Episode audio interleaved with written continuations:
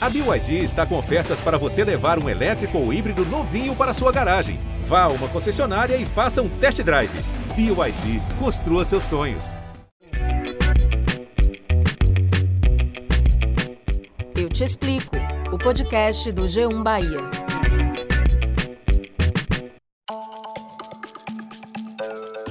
Olá, eu sou Valma Silva, editora do G1 Bahia. Eu sou Camila Marinho, repórter e apresentadora da TV Bahia. Uma pandemia que já dura mais de um ano.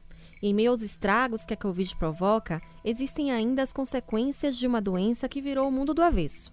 Os casos de depressão e ansiedade aumentaram e uma crise de saúde mental foi instalada. Medos, incertezas, isolamento social, caos econômico. Será que eu vou perder o emprego? Será que eu vou sobreviver? Quantas vezes você já ouviu a frase vai passar? Acontece que mais de um ano depois não passou, muito pelo contrário, a situação piorou. Tivemos recordes em número de mortes, fila de espera para leitos, pressão no sistema de saúde e pressão também de quem atua na linha de frente.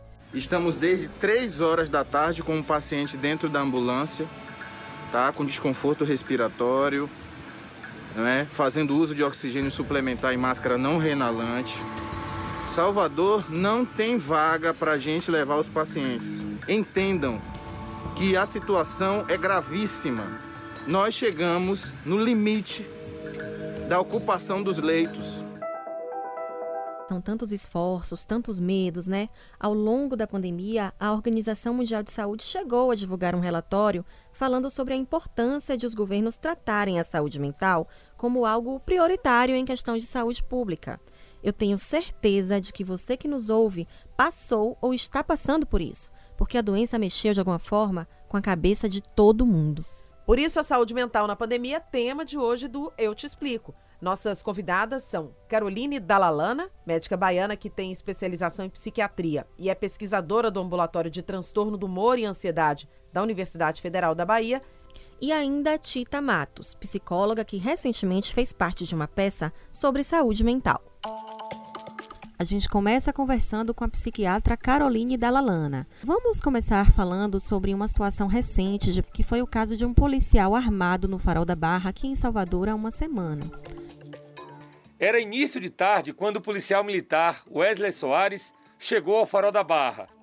Ele estava fardado e com o rosto pintado de verde e amarelo. Ele saiu do carro e pegou um fuzil. E aí começou a disparar. A polícia confirmou que ele teve um surto psicótico. Quais são os gatilhos, doutora, que levam uma pessoa a chegar a esse ponto? Existem vários gatilhos, né? Eu acho que é importante ressaltar primeiro a predisposição genética, então uma genética favorável para o desenvolvimento de um, um, um transtorno mental, um quadro, um surto psicótico. É, fatores ambientais, estamos vivendo particularmente um momento muito delicado relacionado à pandemia, relacionado a problemas financeiros, a lockdown, é, e além disso, as substâncias né, psicoativas, as, as, drogas lícitas ou ilícitas, que também têm muita relação com é, um, um, quadro como esse, né, de, de, alteração de comportamento. Eu queria pegar ainda como mote a situação desse policial. É, a própria polícia disse que ele, em 13 anos é, de corporação, nunca havia apresentado nenhum problema psicológico. Num caso como esse, né, tem como saber previamente que alguém vai ter algum surto, há algum indício de que aquilo pode acontecer? Na verdade, existem alguns sinais né, que que podem ser ditos é, de forma objetiva pelos, pelas pessoas que estão passando por crise, por exemplo, ideação de morte, ideação suicida, um relato de ansiedade, um relato de distúrbio do sono. É, porém, o, o, mais importante de tudo isso é que as pessoas mais próximas, tanto do trabalho ou em casa, ou o próprio paciente, consigam observar uma alteração no seu, no seu comportamento ou que outra pessoa consiga observar uma alteração no comportamento do indivíduo. Então, existem alguns sinais que, em conjunto, podem aumentar a suspeita de um quadro, né? Que pode ser de uma agitação, de uma tristeza, de uma desorganização do pensamento. E quando tem uma avaliação profissional, isso é, isso é muito mais específico, né? E muito, muito mais fidedigno. É importante que a família, né, observe os amigos próximos, os colegas observem quando alguém objetivamente, diretamente disser que não está bem, ou quando a pessoa não disser objetivamente, quando houver uma mudança do padrão de comportamento habitual. Então, aquela pessoa passa a ficar mais retraída, mais é, isolada, ou passa a ficar mais agitada, ou começa com o discurso de que as coisas estão conspirando contra ela, ou de que aumentam a energia e a, e a, e o, e a agitação mesmo é, corpórea. Então, tem alguns sinais de mudança de comportamento que podem ligar o nosso sinal de alerta. Dentro desse contexto, não podemos esquecer também dos profissionais de saúde que sofrem uma pressão enorme e, sobretudo, nesse momento de pandemia. Logo no início desse podcast, nós ouvimos a fala de um médico do SAMU e a gente percebe que é um sentimento comum entre a classe médica. Não sei se as pessoas se lembram, mas a doutora Celci Nunes, diretora do Hospital Couto Maia, aqui em Salvador, fez um desabafo bastante tocante recentemente é uma situação muito triste. A minha vontade é que cada cidadão brasileiro, desde o presidente, passasse uma hora. Não era para pegar Covid, não. Todo paramentado, utilizando os EPIs, para as pessoas sentirem o que é o peso disso. Né? De você conviver com o sofrimento, conviver com as, com as pessoas que não podem ver a família, porque a família não entra no hospital.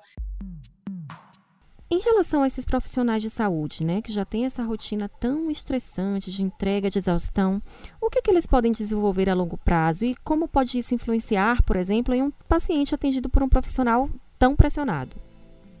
É, na verdade, a população no geral está muito vulnerável no momento, né? A qualquer manifestação e qualquer instabilidade do ponto de vista emocional.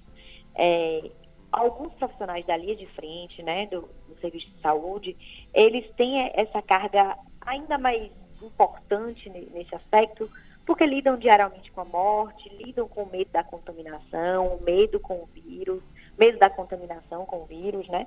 Então, o impacto disso a longo prazo é uma população muito adoecida, emocionalmente falando, e quando o ser humano ele está adoecido emocionalmente, ele não consegue cuidar do outro, né? Então é muito importante lembrar de cuidar da saúde da, mental, da, da própria saúde mental para conseguir cuidar da saúde em geral do outro. A senhora faz um trabalho no, na Universidade Federal da Bahia, no laboratório de transtorno de humor e ansiedade. O que, que vocês percebem nessas pesquisas feitas lá no laboratório? Todo mundo em algum momento vai passar por isso, principalmente é, em período pandêmico, de pandemia, qualquer pessoa vai desenvolver algum tipo de transtorno? Percebemos sim que há uma maior descompensação dos quadros dos pacientes que já têm doença psiquiátrica e uma incidência né, de novas pessoas que não tinham um quadro de transtorno mental, um quadro ansioso, depressivo ou qualquer outra o transtorno mental com uma maior incidência também. Então a gente percebe uma, um aumento importante, né, de quase, quase três vezes maior na procura de psicólogos e psiquiatras e uma, é, uma mudança no, no, comportamento geral e nos sintomas ansiosos na população geral, tanto nos pacientes sem é, doenças psiquiátricas prévias como pacientes com doenças psiquiátricas prévias. A gente vê isso no geral na população se todas as pessoas vão desenvolver isso, né, é muito difícil dizer isso. Agora, a pandemia tem impactos a longo prazo na população como um todo, tanto do ponto de vista mental, quanto econômico, quanto emocional. Então, é, é esse impacto ainda vai ser visto por muita geração.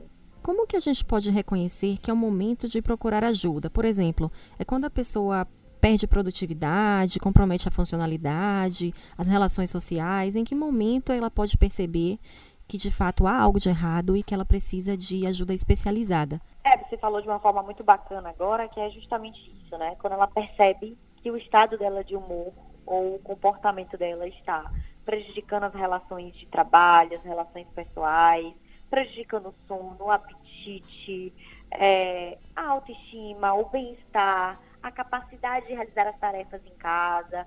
E às vezes não é percebido pelo paciente, né? Às vezes é percebido por outro que está ao redor. Então, por isso que ter uma rede de apoio, estar é, cercada de pessoas é, de que gostam de, de você, de que cuidam de você, é muito importante, porque às vezes o próprio paciente não consegue perceber, mas a, a, a linha de apoio consegue perceber, a rede de apoio consegue perceber.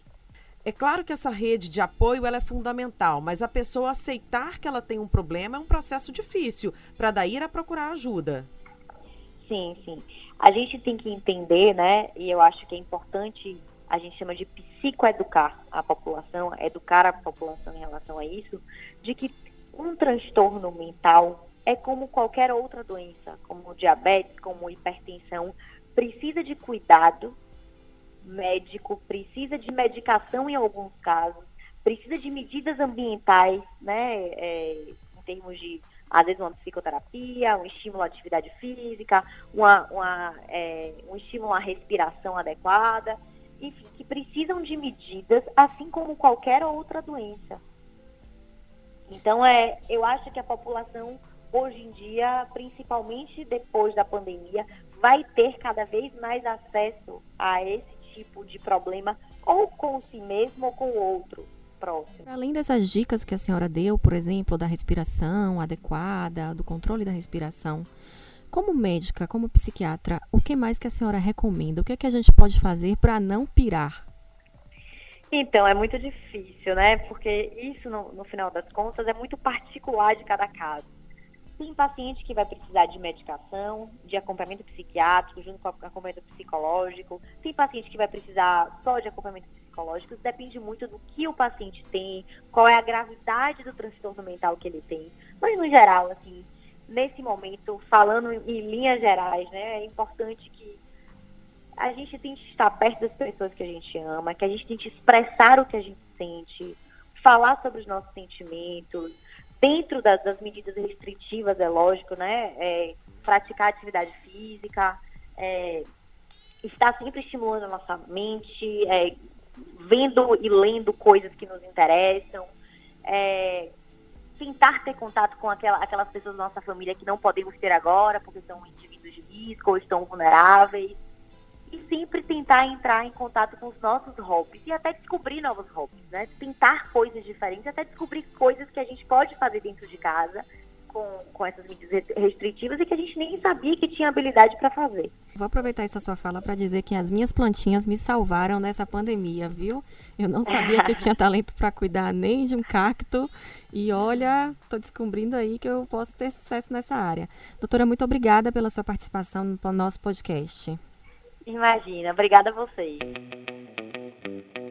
Agora a conversa é com Tita Matos. Tita, você participou recentemente de uma peça sobre saúde mental que teve contribuição do Centro de Valorização da Vida, o CVV, e da Associação Brasileira de Estudos e Prevenção do Suicídio.